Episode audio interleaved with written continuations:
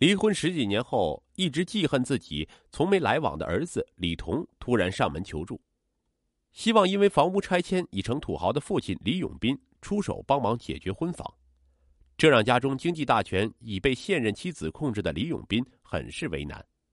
对儿子心怀愧疚、一心渴望修复这段父子情的李永斌，在与现任妻子陈欢商议借钱无果之后，想出了一个主意，与儿子合伙策划绑架现任妻子。再由自己支付赎金，以此帮儿子解决购房款。父子俩的计谋能得逞吗？二零一八年八月，发生在福建省福州市的一桩故意伤害致人死亡的惨案给出了答案。二零一八年七月十二日中午，在福州市鼓楼区经营一家小超市的李永斌，突然接到一个陌生号码打来的电话。他刚接通，对方就在电话那头开口了：“爸。”你有时间吗？我有点事儿想找你商量。有时间。这是久违的声音，来自儿子李彤。李永斌异常高兴，连声回答，并相约半小时后在离家不远的一家茶楼见面。时年五十一岁的李永斌，福州本地人，中专毕业后分配在福州一家橡胶厂上班。一九九二年十月，他经人介绍与林芳结婚，次年生下儿子李彤。虽然家庭条件一般，但一家人过得其乐融融。二零零零年七月，李永斌所在的企业不景气，他辞职创业，经营起了一家小餐馆。不久，李永斌与来自福建省寿宁县、比他小十二岁的收银员陈欢产生私情。二零零一年十月初，陈欢怀孕，担心被妻子知道，李永斌让陈欢赶紧去把孩子处理掉，自己愿意补偿他。陈欢先是答应。当李永斌把五万元转给他后，却变卦了，执意要把孩子生下来。任李永斌如何做工作，陈欢是软硬不吃。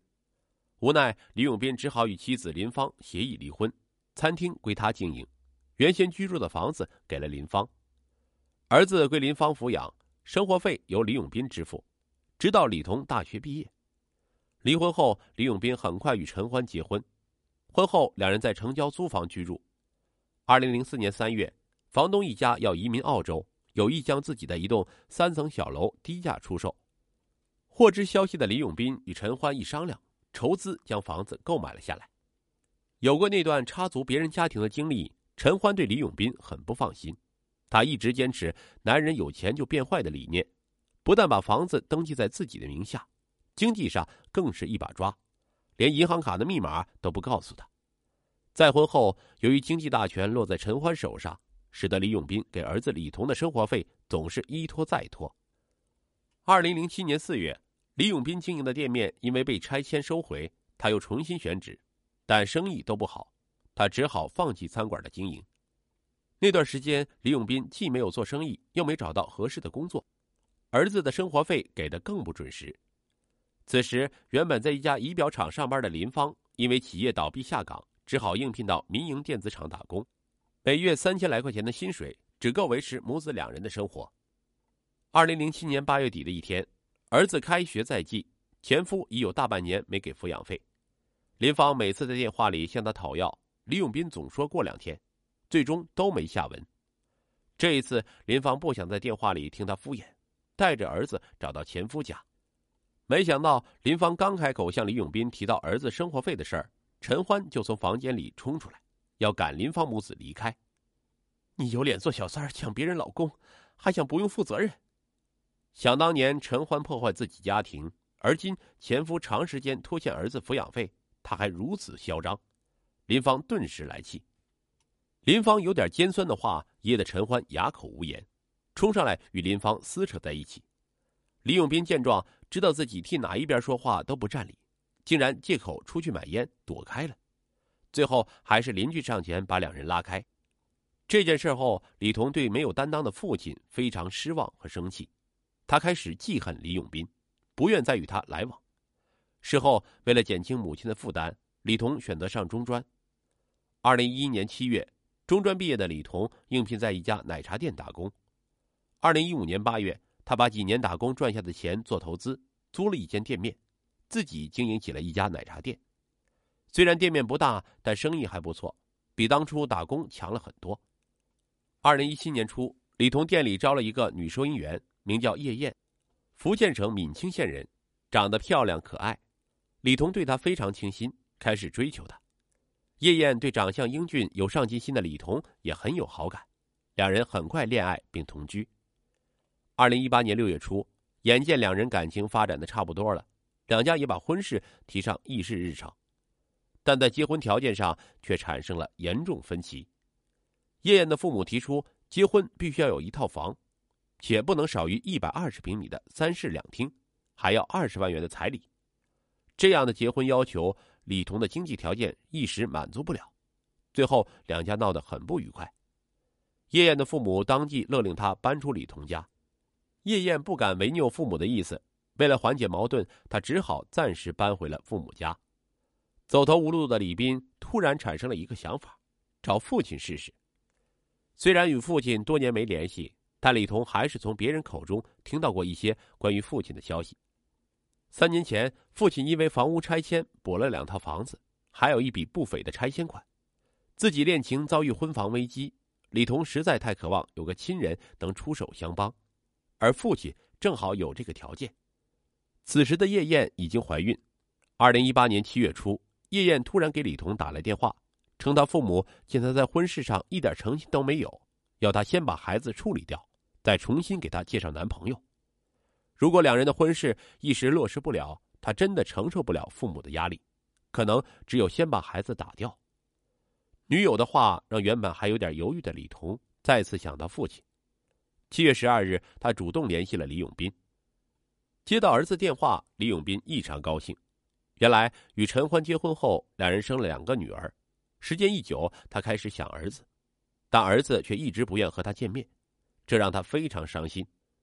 特别这几年，随着自己年龄越来越大，比他小十几岁的妻子陈欢对他的态度越来越不好，话也说的特别尖酸，让他对儿子这份亲情看得更重。这期间，李永斌也好几次主动托人联系李彤，想修复这段父子关系，但李彤就是不愿意见他，更不想和他说话。如今突然接到儿子主动约见他的电话，这让李永斌欣喜万分。挂断电话，他当即就打的赶到离他家不远的茶楼赴约。在茶楼见到十年未见的儿子李彤，李永斌再也抑制不住内心的激动，上前一把抱住他，当场痛哭失声。直到十几分钟后，平静下来的李永斌主动开口，问儿子李彤有什么事要跟他商量。李彤也直截了当的跟父亲说出了自己因婚房无着落，婚事遭遇对方父母反对的窘境。爸，听说你房屋拆迁补偿了一笔钱，能不能帮我暂时渡过难关？李永斌确实当初因为房屋拆迁补偿了两套房子，还有两百多万的补偿款，但钱都在老婆陈欢的手上。他知道要让他拿出钱来给他与前妻的儿子买婚房，肯定不可能。